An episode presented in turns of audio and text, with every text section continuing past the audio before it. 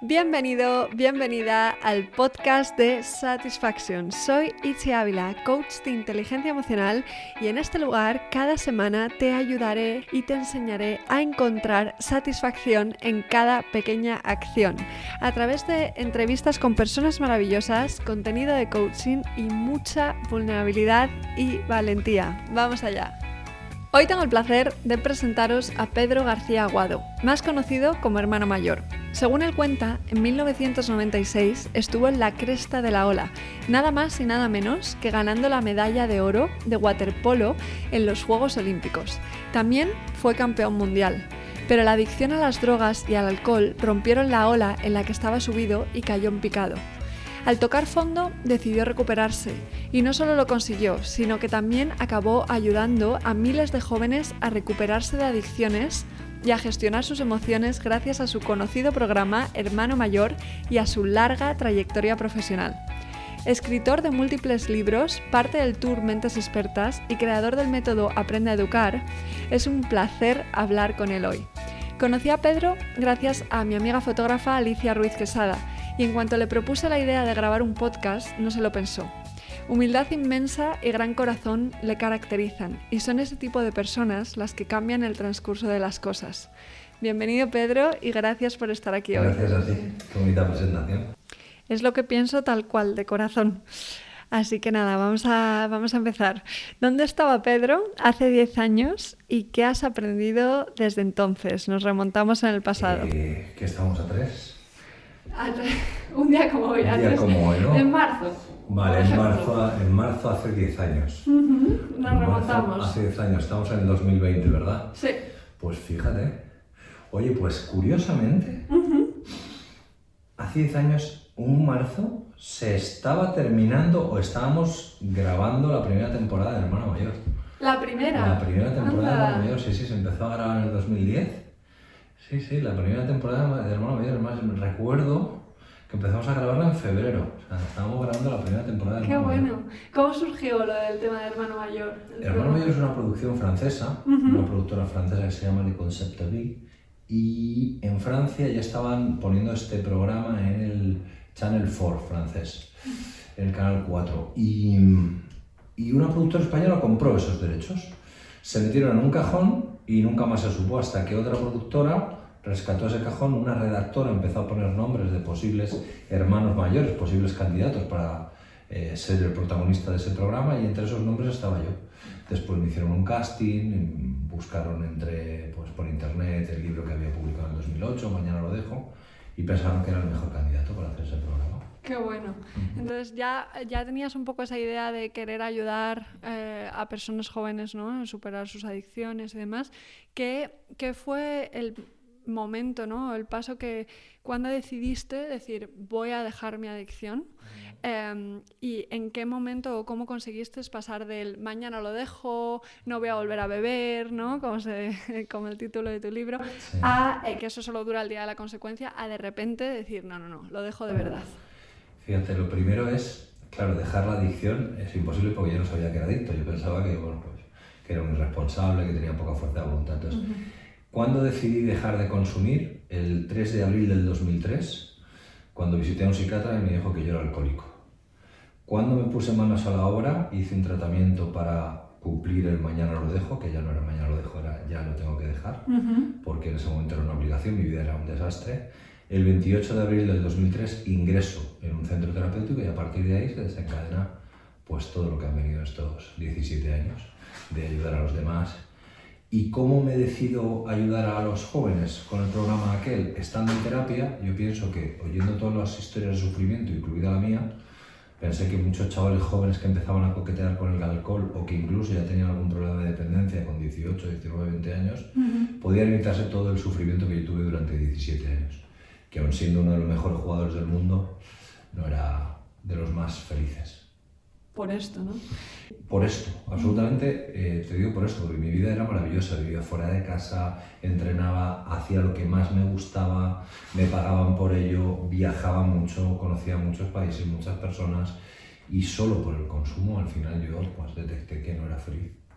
Para ser eh, atleta ¿no? de élite necesitas mucha disciplina, eh, o sea que la tendrías, me imagino. ¿Crees que esa disciplina que ya tenías para el deporte te ayudó a superar la adicción o no, no, no, no funciona para esto? Depende del tratamiento que, al cual accedas. Yo accedí a un tratamiento que una de las condiciones o una de las pautas era hacer una actividad física. Eh, en mi caso tenía que ser moderada porque yo venía del alto nivel, con lo cual no podía sustituir la droga por una otra actividad de alta intensidad, sino que tenía que ser una actividad moderada. Con lo cual, sí, el hecho de haber hecho deporte a mí me favoreció el, bueno, pues hay que hacer esto, se hace, no pasa nada. Entonces, eso por un lado fue bueno, pero por otro lado fue malo, porque bueno, como no me costaba, yo no entendía qué significaba eso, si lo llevaba haciendo toda mi vida. Es decir, bueno, pues para recuperarme tengo que hacer lo que estaba haciendo toda mi vida. Cuando decís que lo que he hecho durante toda mi vida tiene mucho que ver con el consumo, con lo cual sí que me ayudaba a levantarme temprano, seguir la disciplina, pero no me ayudaba a interiorizar. Mm. Porque era algo fácil. Entonces, las personas que, sin embargo, llegan con una vida más anárquica que la mía a un centro terapéutico y empiezan a hacer esa rutina, pues van interiorizando mucho más, porque se van dando cuenta de que eso es lo que les ayuda y tal. Para mí era fácil ese tramo y de las drogas no se sale fácilmente. Entonces había algo que, que, me costaba, pero luego lo aprendí, que fue interiorizar y hablar realmente de lo que sentía, lo que pensaba y lo que me dolía. Que estaba bloqueado eso. Bloqueadísimo. Totalmente. No solo bloqueado, sino también muy distorsionado, muy minimizado, una memoria selectiva muy grande, el hecho de solo acordarme de algún momento malo, pero no de todos, minimizar, decir, bueno, pues tampoco estoy tan mal. Tampoco es para tanto. Claro, y te dice un terapeuta, no estás mal, espérate, te voy a enumerar las cosas que tienes en tu vida. Dos hijas, dos exmujeres, dos casas que pagar y no tienes trabajo, bla, bla, bla, bla. Claro, me, me pintó una realidad que era mi realidad que yo decía, posiblemente el consumo sí que me ha llevado. Habías a lo mejor estado ignorando, ¿no? Esa realidad. Autoengaño es uno de los síntomas del adicto.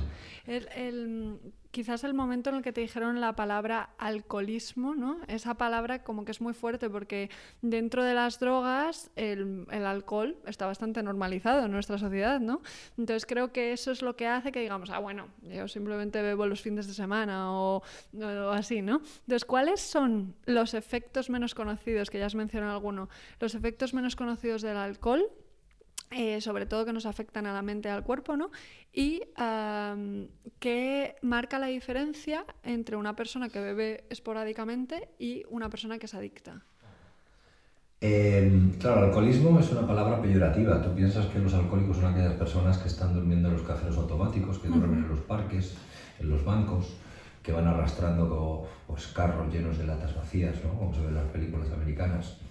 Y lo ves como un estigma. Entonces, alcoholismo simplemente es una definición de la persona que no es capaz de beber eh, socialmente, es decir, que hace un uso, aunque sea abusivo de vez en cuando del alcohol, a la persona que necesita beber para encontrarse bien. La adicción es esa gran diferencia. Es, aun sabiendo que esto me va a provocar problemas, que va a tener consecuencias, yo me lo niego, me autoengaño y vuelvo a hacerlo. Siempre con la ilusión de poder controlarlo y no lo llegas a controlar nunca. Pero tú te mientes de esa manera porque realmente lo que te está pidiendo el cuerpo es que necesitas alcohol. Incluso se está demostrado personas de avanzada edad que les tiembla el pulso, toman una copa de alcohol por la mañana y se les para el temblor de la mano. Entonces es una necesidad, se convierte en una necesidad tanto física como eh, psicológica e incluso dicen algunos espiritual. ¿Cuándo ocurre eso? No sabría decirte en qué momento de vida ocurrió, pero eso fue lo que me empezó a diferenciar de otras personas, como bien has dicho, que son capaces de salir un fin de semana, beber, disfrutar de ciertas copas de vino, pero no llegar a intoxicarse con el alcohol. El adicto o la adicción siempre conlleva grados importantes de intoxicación, tanto etílica como otras drogas, dependiendo del uso que hagas de ellas. Vale. ¿Y una persona que, por ejemplo, eh, no se ve capaz de salir sin beber, se considera adicta o no? Em, posiblemente podemos decir que tiene una mala asociación, ya asociado la diversión o el disfrute de las salidas nocturnas, en este caso, al alcohol. La diferencia la marcará, primer punto, la tolerancia, es decir, si esa persona cada vez necesita más beber para encontrarse en esa sensación de disfrute, cuando eres joven empiezas a beber y vamos a pillar el puntillo, ¿no? Pues cada vez hay personas que necesitan beber más para encontrar ese puntillo. Esa es la primera fase, tolerancia. De la tolerancia a la adicción, bueno, hay una línea muy fina, muy fina que no sabría decirte. A lo mejor una persona que simplemente asocia la diversión al consumo, luego no tiene dependencia ni necesidad. Deja de salir por la noche y no echa de menos el alcohol. Solo que su cabeza, rollo perro de Pavlov, cuando tocaban la campanita, salivaban porque les traían comida. Pues esa persona cuando vuelva a salir, posiblemente se le active una cosa y diga, es que yo no sé salir sin beber. Bueno, pero no necesita el alcohol. La gran diferencia entre el uso voluntario y la necesidad. El junkie de heroína, el heroinómano, cuando se chutaba, no se chutaba por mm, una cosa mental de yo lo elijo, voy a disfrutar, no, se chutaba porque lo necesitaba, porque si no el mono era muy duro, era muy fuerte. Entonces necesitaba encontrar el bienestar que le proporcionaba la droga. Pues con el alcohol es lo mismo. Mi vida sin alcohol, voy haciendo cosas, pero no me encuentro suficientemente alegre y triste, manejo siempre una pequeña depresión y solo cuando bebo me encuentro en estados de alegría. Podríamos definir esa sensación o esa necesidad de consumir alcohol para estar feliz como adicción. Total. ¿Y qué le dirías a una persona que ya sea consciente de que tiene una adicción, pero que no se vea capaz de salir? Que no crea que puede salir. Primero le diría que es un afortunado, o que es una afortunada porque darse cuenta de que tienes una adicción, no todo el mundo se da cuenta. Todo el mundo se autoengaña mucho hasta el final, hasta que ya está destrozado, o hasta que involuntariamente le ofrecen la puerta de la calle o la puerta de entrada de un centro terapéutico. Entonces, si alguien se da cuenta de que tiene un trastorno provocado por el consumo de alcohol u otras drogas, lo mejor, mi consejo es, por un lado, ser valiente, reconocerlo, y ser un valiente y humilde al mismo tiempo, no valiente para pedir ayuda y humilde para recibir esa ayuda. Y sobre todo pensar que eso no va a mejorar si no se trata. Ni cerrando los puños, ni con fuerza de voluntad, ni ese tipo de cosas. A veces hay personas que quieren dejar de consumir, bueno, pues agarran a la religión. Vale, perfecto. Pues si no bebes, mira, es un buen método, pero no es un tratamiento médico. Es una sustitución de una obsesión por otra, como puede ser la religión dejo de beber, dejo de drogarme, dejo de tal, dejo de no sé qué, pero me dedico a hacer maratones cada año. Mm. O me dedico a hacer pesas como un loco, como una loca. O me dedico a comer comida súper sana, pero obsesivamente. Entonces, has cambiado una obsesión por otra, ¿vale? Entonces, lo importante es pedir ayuda y hacer un tratamiento médico, acompañado por terapeutas, con sus fases, desintoxicación, deshabituación, mantenimiento y reinserción, y cumpliendo las fases cada tiempo. Yo creo que eso puede ayudar a las personas que ya son conscientes, como dices, de que tienen un problema con el alcohol o con otras drogas. Curioso esto, cómo se puede eh, sustituir, pasar de una acción adicción a otra, ¿no?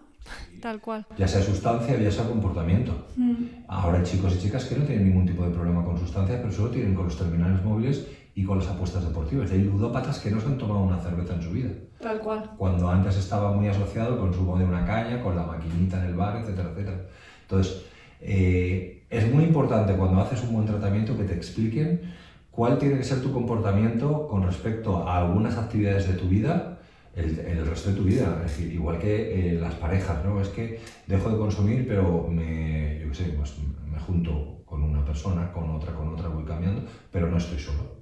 Entonces estás intentando llenar el vacío que deja la droga con relaciones. Sexo, pues si yo he dejado de consumir, pero tengo un sexo compulsivo, le doy mucha importancia al sexo, estoy todo el día pensando en sexo, posiblemente se me ha derivado una sustitución. Evidentemente sustancias, ¿vale? No bebo alcohol, pero joder, fumo porros, o me meto coca y no me había metido en mi vida, o me dedico a jugar, también es una sustitución. Deporte, vale, deporte, salud, perfecto, pero deporte obsesivo, vigorexia y demás son trastornos. Eso pasa mucho con los trastornos alimenticios, ¿no? Que se pasa de la bulimia o la anorexia, de repente la obsesión con la salud y el bienestar. ¿Qué hay detrás de eso? El mm. control. La necesidad de controlar, sobre todo en bulimia y anorexia. Esto me dicen muchos expertos. Que una persona con anorexia, con trastorno del comportamiento alimenticio, wow, que es súper difícil porque esa obsesión por el control. Y entonces lo van a intentar o con personas, o con, o con la comida, o con cualquier otra cosa. Hay que, hay que tener cuidado. Va a intentar desviarlo sea como sea, ¿no? El caso con el alcohol también es que tiene efectos negativos sí o sí. Aunque lo bebas esporádicamente puede tener efectos negativos, ¿no? Eso dicen los últimos estudios. sí. Ujú. Y con drogas como cocaína o demás, más todavía, me imagino. Podríamos hablar de poderes adictivos. La Organización Mundial de la Salud les eh, proporciona un índice de capacidad adictiva. Entre ellas el tabaco está la primera, y es la droga legal más conocida. Luego hablaríamos del crack, luego hablaríamos también de la heroína, luego hablaríamos quizás la cocaína. Ahora la marihuana, que todavía no se interpreta como muy adictiva, pero tiene un 33% más, adicción, más poder adictivo de la que se fumaba en los años 60, 70. Con lo cual lo que tienen las drogas, la diferencia ya sean legales o ilegales de otras sustancias, es su capacidad de provocar dependencia. Coma, pero no en todos los seres humanos. Entonces eso también es una... Yo diría que es un campo a estudiar importante, ¿no? ¿Qué factores realmente influyen de verdad? Lo que pasa es que no siempre son los mismos factores, no siempre es el mismo perfil. Puedes hablar de personas, eh, familias estructuradas, familias estructuradas con estudios superiores, sin estudios superiores, con alto poder adquisitivo, sin alto poder adquisitivo. La adicción al final es transversal, Tal cual. a- a- toca a todo tipo de personas. Es verdad que para la hora de recuperarse, cuando pides ayuda, ¿no? Tú hablabas de cómo los centros terapéuticos cuestan mucho dinero. Eh, entonces, eso puede suponer un problema, porque si no tienes dinero para recuperarte, ¿no? Y has tocado fondo hasta el punto en el que te has arruinado, por ejemplo, eh, ¿cómo crees que podemos hacer al respecto y cómo podemos solucionar ese problema? ¿Crees que es algo que se debería solucionar a nivel público, a nivel privado? Eh, porque tú creaste también como una, la organización de Hermano Mayor, ¿no? Sí, una asociación donde en principio no estaba destinada a la ayuda terapéutica, estaba más destinada a el seguimiento de aquellos chicos y chicas que participaban en el programa Hermano Mayor, que quizá por su nivel de estudios les iba a ser muy difícil incorporarse una- o normalizar su vida. Entonces a través de cursos eh, muy sencillos pues podían a lo mejor sacarse un curso de tatuador, una chica se lo sacó de tatuadora, podían sacarse un curso de monitor de fútbol, podían ir a un terapeuta a lo mejor eh, si el problema era tema de alimentación, que tenían una mala alim- alimentación.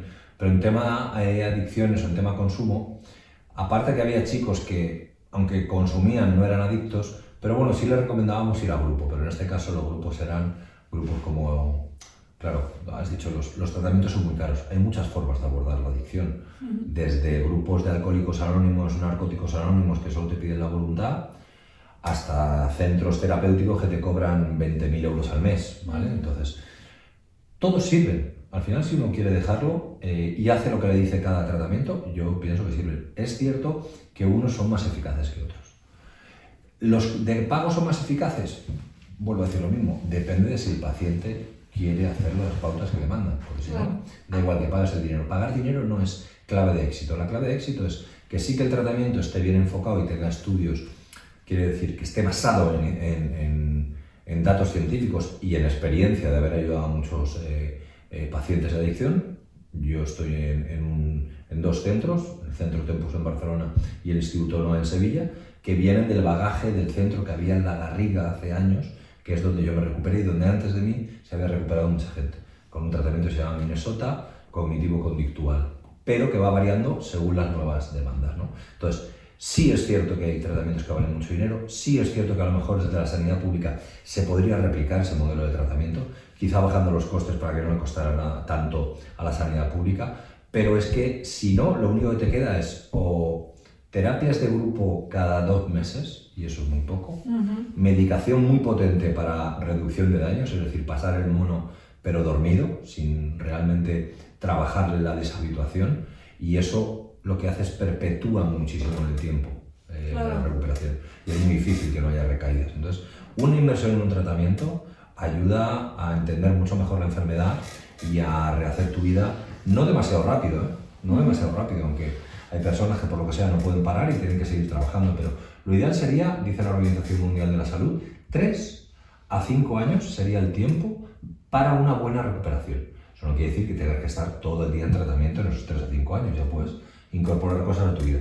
Pero sí le diría a las personas que mínimo un año le pudieran dedicar a asistir a terapia de grupo, aunque no se ingresen, que lo hagan de forma ambulatoria, pero que se dediquen a ir a terapia de grupo mínimo un año, seis días a la semana. Y que se involucren como si fuera un trabajo, tal cual. Su trabajo, su trabajo es ponerse bien, Eso su es. trabajo es abandonar el consumo. No, no mantener el trabajo que tienen, porque si siguen consumiendo lo perderán. Eso el adicto no se da cuenta. No, es que no me puedo ingresar o no me puedo poner en tratamiento porque tengo trabajo. Perderse el trabajo Parece que somos como videntes, ¿no? Como brujas que eh, leemos las, las cartas. No, es que es científico. Si tú no dejas de consumir, perderás un trabajo, perderás a la mujer, perderás a los hijos, perderás tu dignidad. Tarde o temprano ocurre. Entonces, claro, el adicto se autoengaña, la adicta se autoengaña hasta que pierde todo eso y entonces decide ingresarse. Entonces decimos, ¿no te quieres ingresar? Hazlo ambulatoriamente. Así a terapia cada tarde dos horas y sigue las pautas del terapeuta. Te da la medicación para que no tengas muchas ganas de consumir, aunque las ganas de consumir van a estar ahí, y eso ayuda. Pero hay que rendirse. La palabra sería rendirse.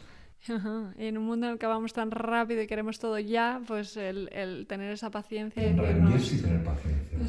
y la palabra que subyace detrás es aceptación.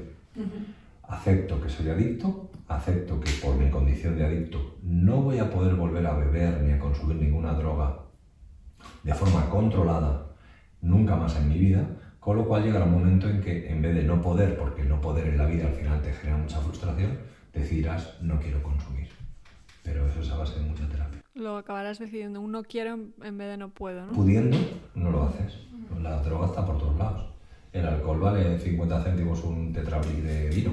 Y te expones en muchas ocasiones en las que hay gente, como, están, como está tan aceptado socialmente, ¿no? Te expones mucho, muchas veces. Claro, tú estás en celos la gente está consumiendo. Claro. Pero entiendes que no es para ti. O sea, el que hace una buena recuperación, yo entiendo que ya no es para mí. Y entiendo tanto que no lo lograré controlar nunca que ya lo rechazo. Para mí, para los demás no. Para los demás, si quieren disfrutar, que lo disfruten. Si les gusta el vino de un año de tal, que lo disfruten. Si les gusta el whisky de no sé qué, que lo disfruten. Si les gusta fumar marihuana plantada no sé qué, que lo disfruten. Pero que sepan que tiene consecuencias. Como yo ya las he vivido, no las quiero volver a vivir. Ni de lejos. Ni de lejos. Eso es. Ni de lejos. El día peor de mi vida de ahora tiene que ver con el día que supuestamente yo mejor me lo pasé de antes. Prefiero el día peor de ahora.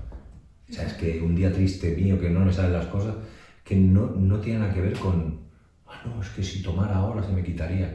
Tomando no se te quita nada. Tomando lo que haces es aparcar las cosas y hacerlas mucho más grandes y más graves. Qué buena reflexión esto. Además, que a ti te pilló en un momento de mucho éxito y asocias de alguna manera mucho esa adicción a la no gestión del éxito, ¿no? Me encanta lo que dices de nos enseñan o nos preparan para triunfar, pero no nos enseñan a gestionar el éxito.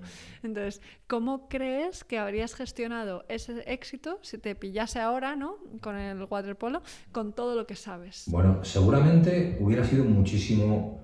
Eh, yo creo que mejor jugador. ¿En qué sentido? Mi carrera profesional va en aumento hasta en el año 98 que yo empiezo mi declive. En el 98 yo tenía que haber sido, bueno, pues un, jugador de, élite creyéndomelo.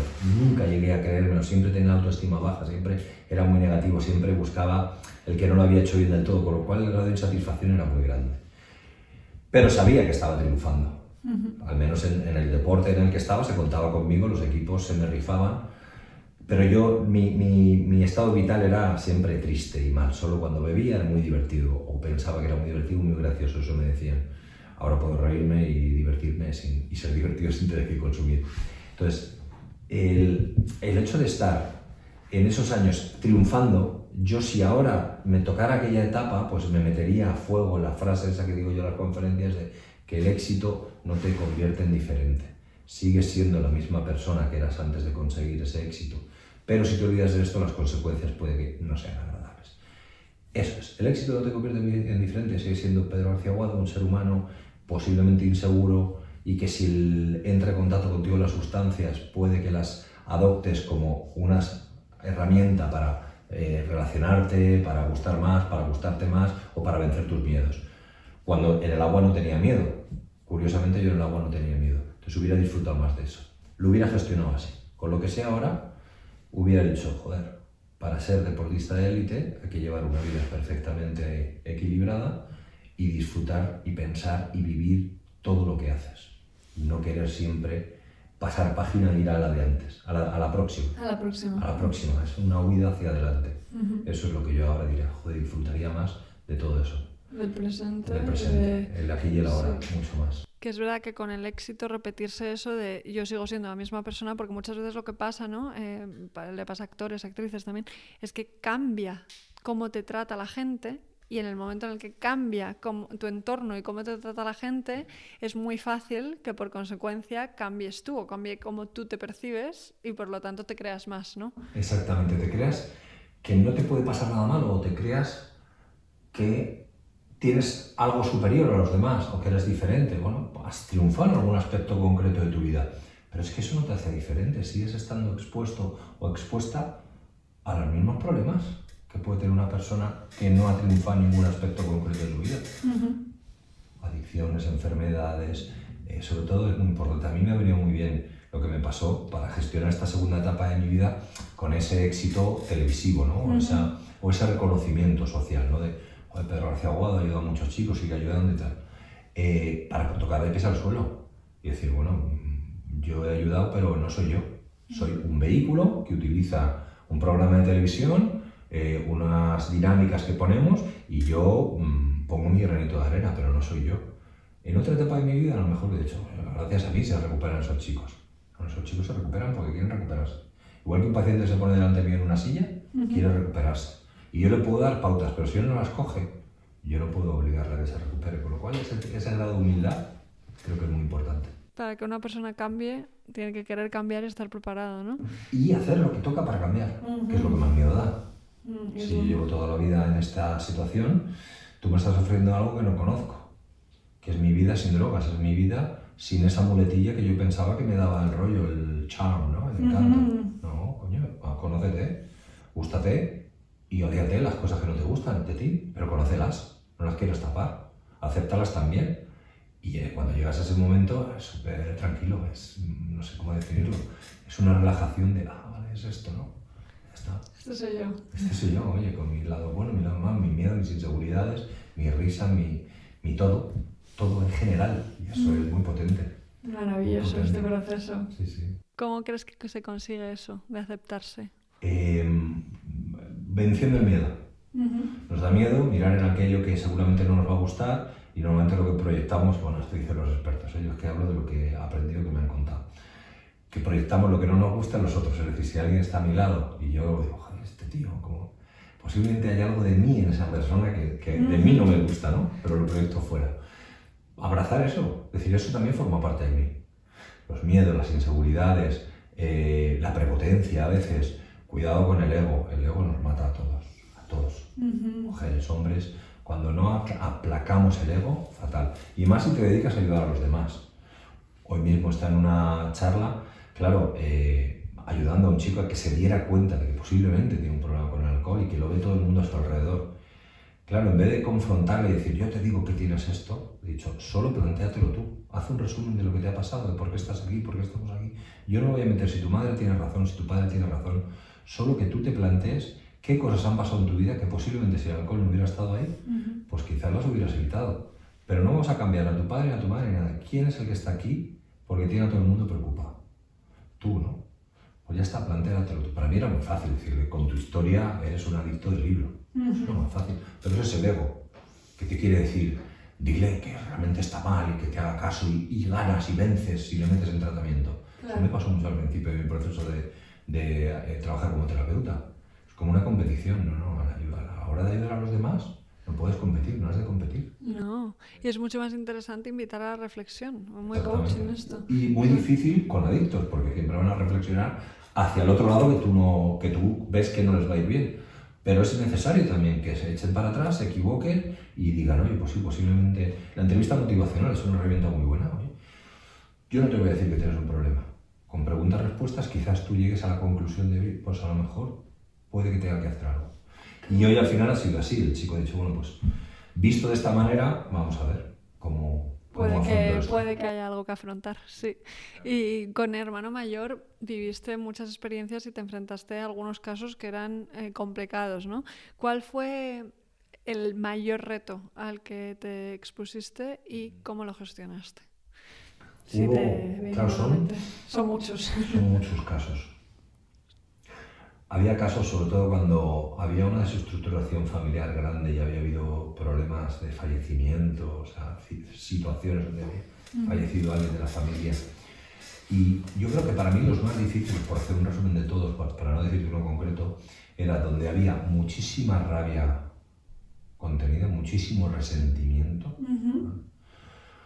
Pero no el resentimiento banal de tú me dijiste, tú me dijiste, no, no, sentimiento de odio, resentimiento arraigado ahí, que además es el que provocaba ese comportamiento tan, tan violento, porque había otros, no quiero caer en, en, una palabra peyorativa, pero bueno, niños malcriados, esos eran para mí más fáciles de llevar, porque eran incluso divertidos, porque entraban en el juego, y yo les pinchaba y saltaban, era fantástico, pero sin embargo había otros que para mí el trato, yo solo decía a la directora, tenía que ser diferente porque realmente habían tenido un problema en su adolescencia, en su infancia, realmente había un motivo para sentir esa rabia, ese dolor.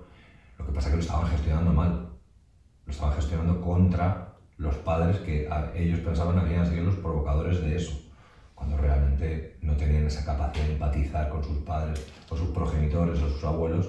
Joder, lo hacen lo mejor que saben. Entonces, cuando había mucho odio y mucho resentimiento, a mí me costaba el no empatizar, entonces a mí me decían que no tenían que empatizar, que los primeros días no tenía que empatizar, que tenía que esperar el tercer día de mi trabajo para poder ser cercano al chico o a la chica. Eso para mí era muy duro. Era muy duro porque yo tenía que guardar un papel en el cual yo no, no creía, pero claro, como mis estudios terapéuticos habían sido siempre desde la confrontación, mi entrenamiento terapéutico había sido desde la confrontación, bueno, pues aunque no me gustaba, lo hacía y luego sí empatizaba con ellos. Con lo cual yo creo que los casos más difíciles para mí eran los que había mucha rabia, mucho rencor y que se justificaba mucho la violencia. Se justificaba. Lo justificaban, lo tenían como integrado, es decir, no, no, ella me ha hecho esto, yo le voy a hacer esto hasta que, hasta que pase lo que pase. Y en ese caso, bueno, ¿en qué consiste la terapia de la confrontación exactamente? Pues me dices una idea y yo te hago una idea contrapuesta. Tú, por ejemplo, en adicciones se hace mucho, ¿no? Vienes, llevas dos meses que has dejado de consumir. Tú me vienes y me dices que estás muy triste, que estás muy con ganas de hacer muchas cosas, pero estás muy triste. Con lo cual estás, por un lado, muy triste porque, bueno, porque me acuerdo de cosas que he hecho y demás. Y sin embargo quieres hacer cosas en el futuro, con lo cual no estás en el presente. O sea, en el presente no te gusta estar, porque en el presente sabes que no hay consumo. Pues estás ingresada en un centro. Entonces yo te voy a decir, posiblemente, planteatelo, tengas ganas de consumir porque cuando tú consumías pensabas en lo que habías hecho, ¿no? Cuando tú consumías te ponías a pensar si ibas a montar una empresa o dos, normalmente estabas o divirtiéndote o consumiéndote y metiéndote debajo de la manta, ¿no? Entonces, las ganas de consumir muchas veces vienen disfrazadas. Con lo cual yo te estoy contraponiendo la idea que tú tienes de tu depresión y tu angustia, yo te estoy dando a lo mejor una idea de que, bueno, puede que sí, pero si te tomas algo se te pasaría.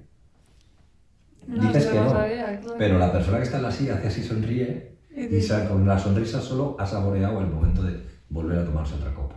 Entonces digo, joder, no estabas tan deprimida o tan deprimida, estás riendo. Solo compensar en eso. Claro, solo compensar en eso. Entonces esa confrontación se hace o me estás contando una historia y yo entiendo, tanto yo como el grupo, que estás intentando manipular.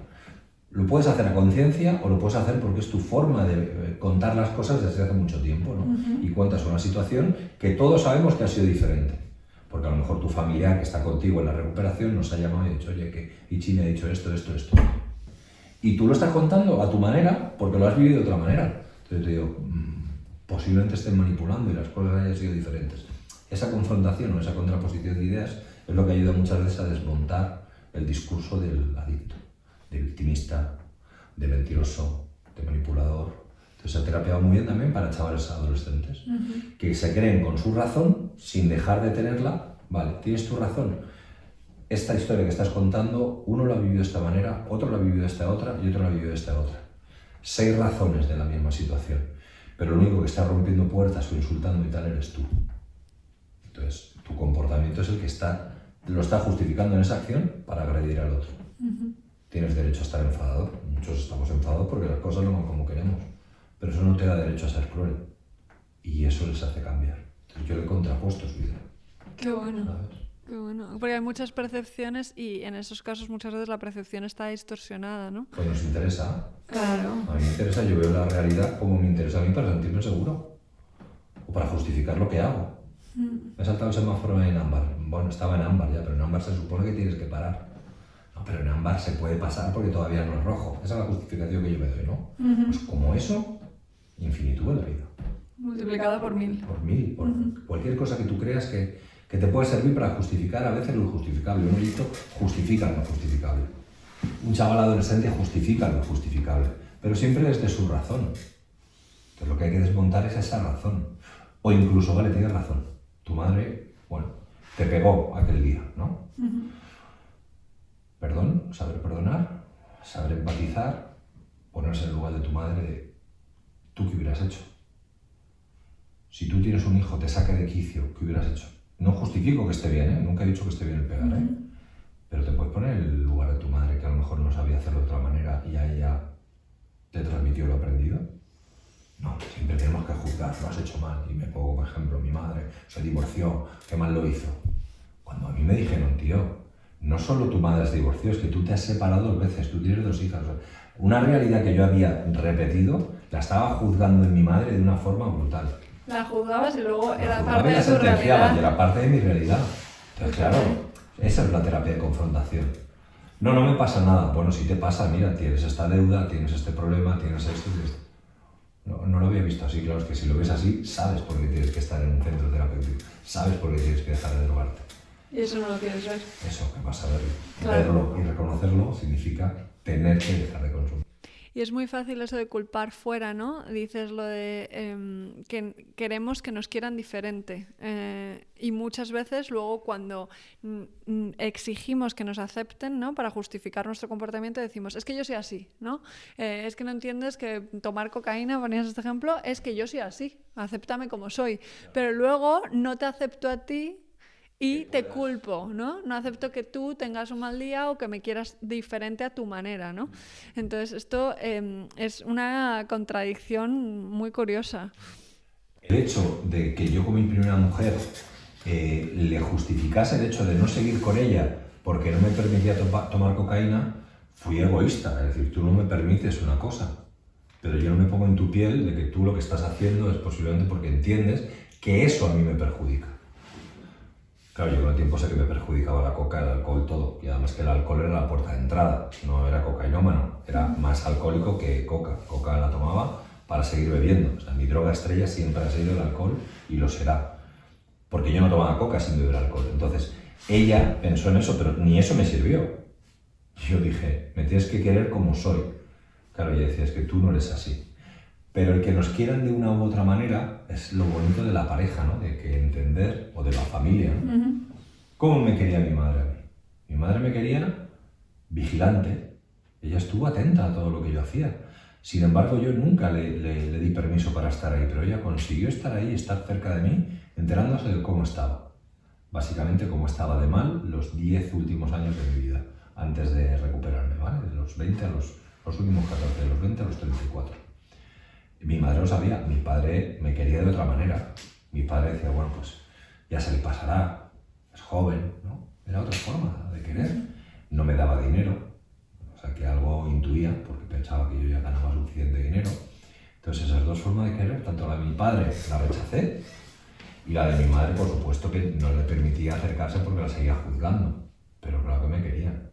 Claro. No como yo quería que me quisieran, claro era aceptándome, mira el niño, hace lo que sea, es un triunfador, tal, tal, tal, vamos a dorarle la píldora. el niño estaba mal, aunque ganase mil medallas, pero el niño estaba mal. Y eso mi madre se lo decía a mi padre, que no se hablaba, pero solo decía, el niño está mal. Y mi padre decía, eso ya se le pasará. Claro, los padres muchas veces piensan, ya se le pasará, pero las madres, ¿sabes? Se te engañan muchas veces. El hijo está mal, claro. Claro, pero eso es interesante. Hay muchas formas de dar amor, ¿no? Y muchas veces como si no nos lo dan como queremos, no, somos capaces de apreciar. No nos quieren. No nos quieren, claro. Y, incluso a otro nivel, aunque no haya una edición de por medio, muchas veces a lo mejor mi forma de expresar amor es diciendo te quiero y otra persona es dando regalos o no, hay muchas formas. Entonces también aprender a, empatizar con eso, con lo que hay detrás, con la intención. Es muy bonito esto. Eso es. Yo, me pasa ¿no? con la mujer de mi padre, claro, mi padre se casó cuando yo tenía 17 años, yo celoso, perdido y, y rabioso por todas las circunstancias, me voy a Barcelona. a día de hoy, que yo creo que todavía no sé demostrarle, o yo a la mujer de mi padre se lo muestro a mi manera y ella todavía no sabe entender pues el cariño que le tengo que yo, ya no tengo ningún rincón, ningún resentimiento y la quiero, pero la quiero a mi manera. ¿Cuál es mi manera? Mi manera es difícil de entender, porque quizás no soy de muchos abrazos, de muchos besos, pero sí soy de agradecer, sí soy de preocuparme, de llamar de vez en cuando, de intentar mantener una conversación, pero sí que a lo mejor alguien que no me conoce dice, joder, Pedro es muy frío, ¿vale? A la hora de mostrar cariño, pero lo demuestro con otra forma. Soy un amor quizá más paternal, me preocupo mucho, intento la seguridad o que estén bien los demás, ¿no? Con mis hijas, pues el cariño es así, ¿no? Y es mi forma de querer. Y bueno, pues yo sí que entiendo ahora cuando la gente me quiere como me quiere. Eso sí que lo voy adivinando. Lo vas adivinando. ¿Cómo, consigues ¿Cómo consigues adivinar esas diferentes formas de... Pues como tú hubieras dicho, hay personas que te lo transmiten simplemente con la palabra, otras te lo transmiten con hechos, otras se los transmiten con llamadas cada X tiempo, otras se los transmiten con mensajes. Entonces, todo eso, cada uno lo hace de manera diferente y lo hace cuando le apetece, que también eso es importante. Los tiempos. No lo tienes que demostrar, no lo tienes que, no, no, el cariño yo creo que hay que sentirlo y estar preparado o preparada para sentirlo, pero no hay que estar siempre mostrándolo, porque cuando tienes que mostrar algo constantemente dicen que es que estás mintiendo. Hombre, es que cuando tienes que, cuando se convierte en una obligación, mm, ya... tienes que es jodido, sí. Sí, sí, ahí crea mucha resistencia el tienes que. Fíjate, en, la recuperación de, de, las drogas es eso, ¿no? Ahora tienes que hacer esto. Ahora debes hacer esto, ahora tal, tal, ahora haz esto si quieres. ¿Vale? Es el final. Yo ahora, eh, si quiero, no voy a una fiesta, porque no me apetece. Ahora, si quiero, no paso por una zona donde creo que puede haber consumo. Ya no es una obligación, ya no voy limitado en mi vida, ya decido yo cómo me muevo. Ahora estoy en esta cena, me encuentro a gusto, aunque la gente esté viendo, perfecto pues estoy un poco raro, no pasa nada, me aparto, cojo mis herramientas y me voy y no le hago a nadie sentir mal por poder hacer cosas. ¿Cuáles son tus herramientas? Pues mis herramientas con respecto tema, hay varios temas, está el tema económico, una herramienta que me funciona muy bien es tener las cosas al día. En el momento que no tengo las cosas al día y tengo mucha deuda, estoy desequilibrado, increíble cómo me afecta. Ese es un ámbito de la vida. En el otro ámbito de la vida es las relaciones personales ojo con las obsesiones, eh, celos patológicos, etcétera, etcétera. Entonces cuido mucho de las relaciones que tengo y cómo las llevo. Ahí es donde se me ve a veces muy frío porque quizás todavía no tengo esa soltura, ¿vale? Y han pasado años, ¿eh? Pero yo creo que es mi incapacidad para, para el tema amoroso. Y luego está el tema de, eh, a nivel social, como hay consumo y hay situaciones, entender, mi herramienta es, yo soy mi termómetro. O sea, si tú haces algo y a mí me sienta mal, ¿vale? Yo tengo que ver qué parte de mí es lo que le ha sentado mal, que tú has dicho. No que, lo que tú has dicho, sino qué parte de mí hay que me ha movido, ¿no? Pues Pedro, eh, yo qué sé, eh, eres un intolerante, ¿no? Y decir, coño, no me conoce, pero me llama esto. ¿Por qué yo dejo que me afecte eso, no? Otro día que te levantas y joder, vaya mierda de día, tal. Y por dentro dices, mierda de día. Pero tío, si tienes una casa, una familia, o sea, pones en la balanza cosas. Cuando mi cabeza está muy negativa es otra herramienta, es decir, yo la detecto y digo, aquí hay algo que mi termómetro, hoy estoy, como digo yo, con gripe, ¿no? tengo la gripe, la gripe de la adicción, porque la adicción es para toda la vida. No te vas a ir a consumir después de siete años si has hecho un buen tratamiento, pero identificas cosas que tienen que ver con la adicción. Y le puedes dar una lectura de, oye, hoy no estoy muy fino, pues hoy quizás no es el día para generar mucho estrés, Hoy no es el día para... ¿sabes? Esas son las herramientas. Tener siempre el termómetro de lo que ventas. Y si no me lo veo yo, hablar con alguien. Oye, mira, me pasa esto y no lo sé gestionar. Eso es básico. Una ayuda. Una ayuda. Oye, mi socio, ¿no? que también se ha dicho recuperado. Oye, me veo así, me está pasando esto, he discutido con mi hija o yo qué sé, tal. Pues todo ese tipo de cosas que a veces nos guardamos comentarlo. Nos lo, ese es el problema, que es muy tabú aún hablar de lo que sentimos aún a día de hoy y eso muchas veces se convierte en parte del problema que nos lleva a consecuencias mayores que se podrían evitar. Yo soy muy partidario de que cada uno tenga nuestra manera de sentir, nuestras cosas que nos hacen más clic o nos hacen saltar, pero seguimos tendiendo a lo que decías antes, a culpar al otro, a culpar a otra persona. Yo me siento así por tu culpa. No, yo me siento así porque hay algo de mí que has activado por aquello que has hecho, has dicho o he leído. Pero hay algo de mí. Yo siempre digo tú te sientes así por cómo percibes. Por la interpretación que haces. Una persona ante el mismo estímulo se puede sentar, sentir súper bien, ¿no? Entonces, eh, pero cuando hablas de, me gusta la metáfora que haces, ¿no? Del papel arrugado. Si una persona te hace daño, es como si arrugases un papel, luego es muy difícil dejarlo en su estado natural. Muchas veces, más que que alguien nos haga daño, es que nosotros, por cómo percibimos... La interpretación la, nos hacemos la arruga nosotros. Interpretamos maldad donde no la hay, ¿no? Eh, entonces, ¿crees que cuando con el proceso de perdonar se puede realmente llegar a desarrugar un papel que es arrugado en una relación, siguiendo la metáfora? Bueno, sí, podríamos decir que el perdón es la plancha de esa hoja, ¿no? Y La puede dejar lisa. Sí, la capacidad de perdón, ¿no? Decía la gente, yo eh, perdono pero no olvido, o al revés, olvido pero no perdono, ¿no? Entonces, bueno, algo de las dos cosas no estás haciendo. O sea, si perdonas, perdonas, te han podido hacer daño, bueno, pero has perdonado, entonces has perdonado, quiere decir que lo has puesto en su sitio, lo has guardado y has planchado esa arruga, ¿no? Qué bonito esto, me gusta, a mí también, qué bueno. Pues nada, vamos a ir llegando un poco al final, te voy a hacer unas de las últimas preguntas eh, que hago siempre, a ver qué te a ver qué me cuentas, ¿vale? Entonces la primera eh, es ¿a quién te gustaría que entrevistase en otro podcast como este? Recomiéndame a alguien. Hmm. Difícil, ¿eh? Hay personas muy interesantes por ahí. Muchas, muchas, por eso pregunto, para que me deis ideas. Pues te pongo un reto muy... porque se supone que vas a, a cogerlo como reto, o sea, vas a... Voy a intentar llevarlo a la práctica, sí. A la práctica, vale. ¿Del mundo de la política o de cualquier otro mundo? De cualquier... Hombre, este podcast tiene que ver con la psicología. Hombre, mira, Víctor Coopers. Víctor Coopers, genial, que le vamos a ver la semana que viene, fenomenal. Sí, sí. Víctor Coopers es maravilloso. Es muy raro, ¿eh? Víctor. ¿Ah, sí? Sí, sí. Es, es, un tío majísimo, pero es poco accesible. O sea, que te he puesto ahí un reto. Un Bueno, reto. Víctor Coopers. Bueno, sí. lo intentaremos. Creo que se puede... Pues eso es muy interesante, una entrevista con él, segurísimo. Vale, fenomenal, me lo apunto. Y mm, la siguiente pregunta, a ver que me- tengo mucha curiosidad de ver qué me respondes, es si pudieras incluir una asignatura en todos los colegios del mundo que no esté, ¿cuál sería?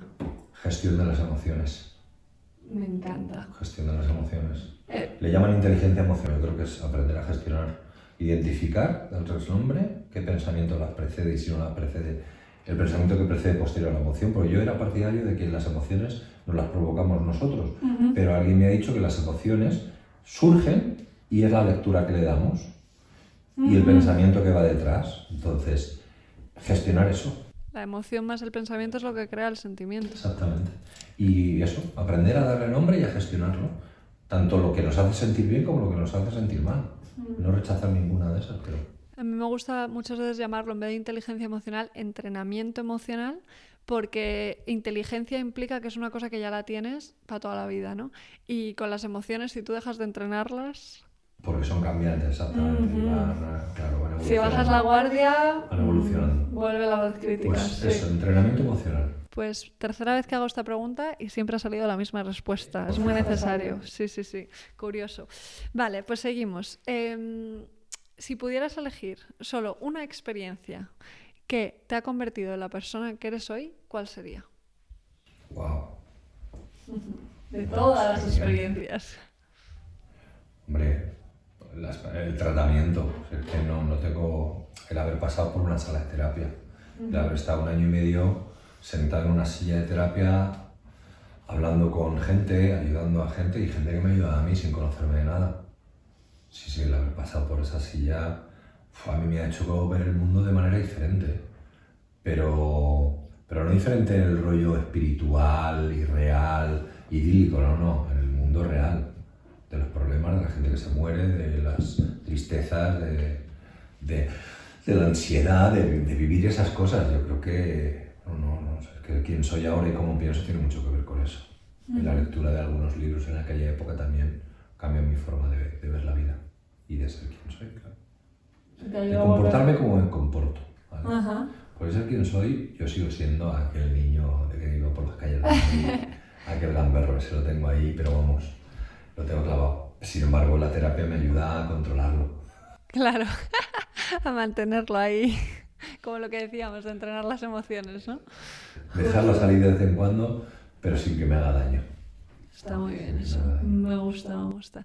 ¿Crees que habrías llegado a esa silla de terapia eh, si no hubieras terminado tu carrera en el deporte? Em, no. O sea, yo llego a esa silla de terapia gracias a la decisión que tiene un entrenador por dos veces, que es en Sydney en el año 2000, después de los Juegos Olímpicos, mis cuartos Juegos Olímpicos, decirme, ya no cuento contigo, habiendo un campeonato del mundo al año que siguiente, en el 2001, y quedándose en ese grupo, en esa selección, dos compañeros de mi misma edad, con los cuales había estado desde el principio, con lo cual soy el primero que salta de esa generación, con lo cual eso para mí es un shock. Tres años más tarde, ese mismo entrenador me llama a la selección porque hay un campeonato del mundo en Barcelona y por segunda vez me tiene que decir que no cuenta conmigo porque yo ya no puedo ir a entrenar.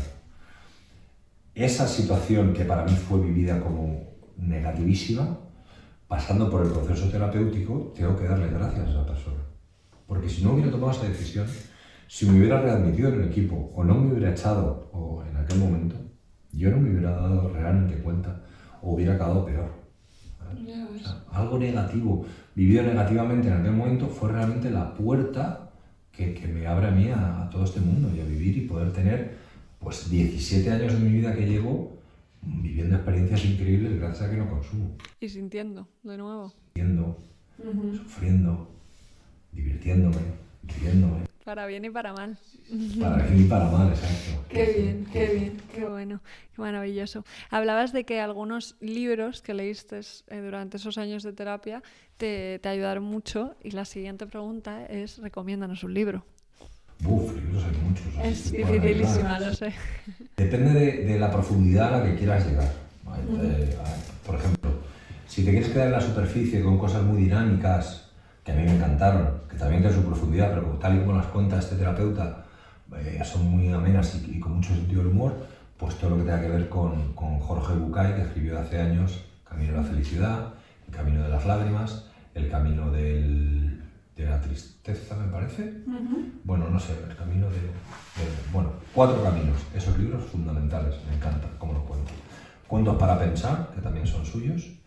El egoísmo, también contado por él y eso me parece que se queda ahí en, bueno, en cosas cotidianas y divertidas. Luego me iría más a Edgar Holte, me parece que es, el, poder de la hora. Buenísimo. Y luego leí cosas de Oso y de Krishnamurti. Y entonces ya te vuelves loco.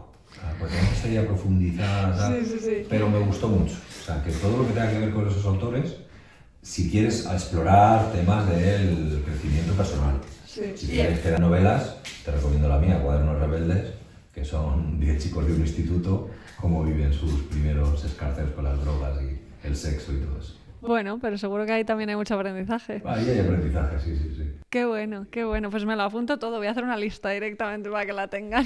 Krishnamurti mola mucho, ¿eh? Pero... Sí, sí, sí. Pero es otro, yo he leído también de él, es otro nivel de profundidad. Otro nivel de profundidad, sí. Sí, sí, pero mola, llega un momento que te apetece leer eso, ¿no? Leerlo, sí. sí, qué bueno. Genial.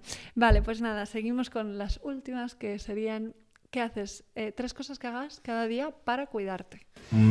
Para cuidarme.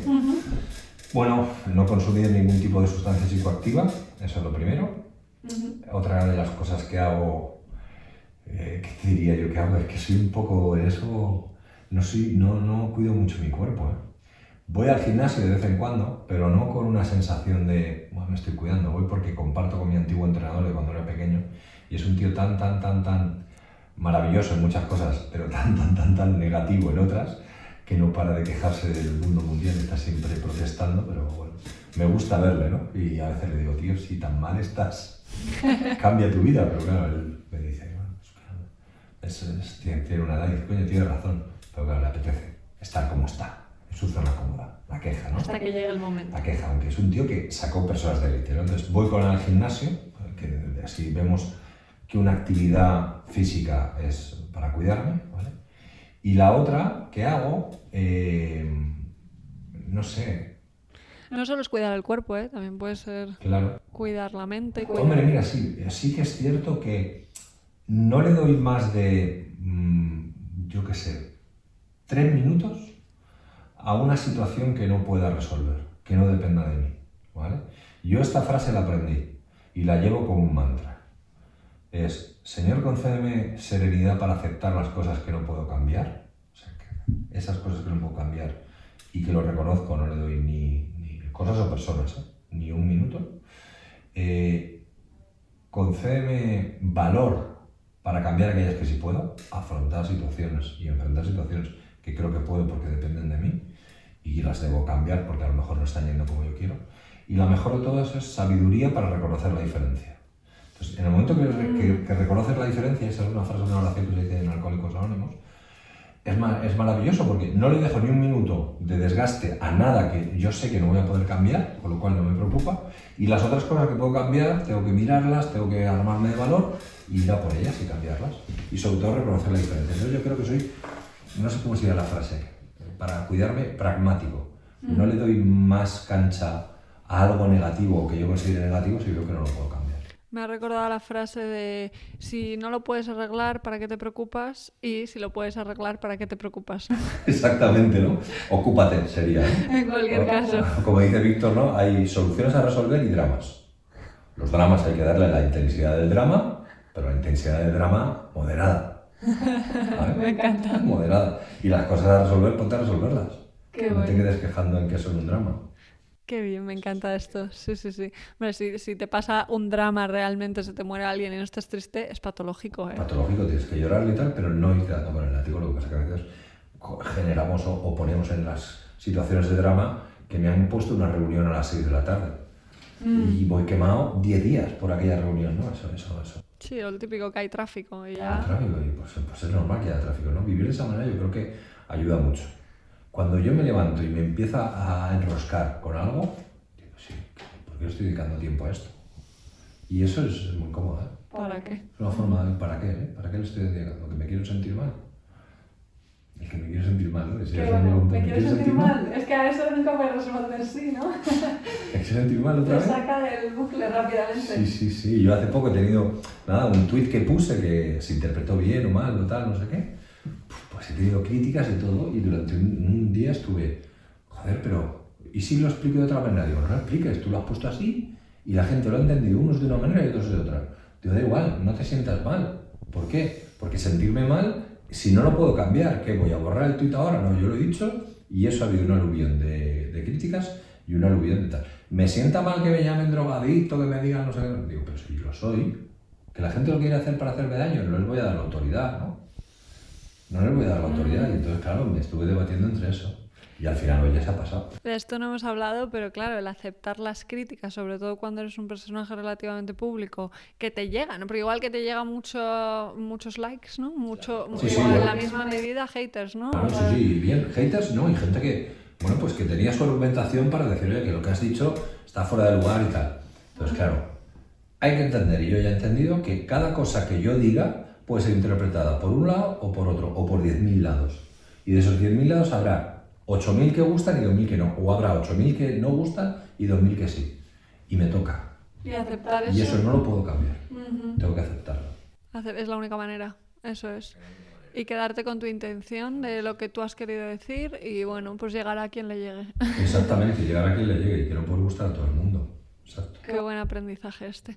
Bueno, pues vamos con la última pregunta. ¿Qué es, qué es para ti la satisfacción?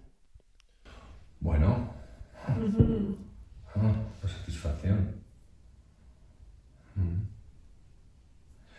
Yo no sé si, por, por situarla en el tiempo, ¿vale? No sé si todavía me ha llegado del todo, porque todavía no, no la he sentido de una forma... Primero definirla. Bueno, la satisfacción para mí sería tener mis cuentas arregladas económicamente, tener un futuro más o menos eh, protegido a nivel, en, en el sentido de la pirámide de Maslow, ¿no? de las necesidades cubiertas, tal, tal, tal, tal, afectos y demás, ¿vale? O sea, sería eso, tenerlas.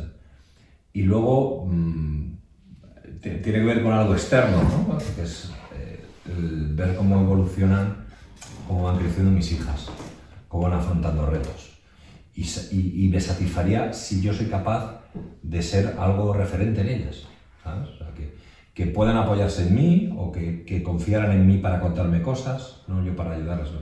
Generar ese espacio de, de convivencia, ¿no? Y de conexión con Y de conexión con ella, ¿no? Pues estoy mal, me voy a casa de mi padre, que allí se está bien.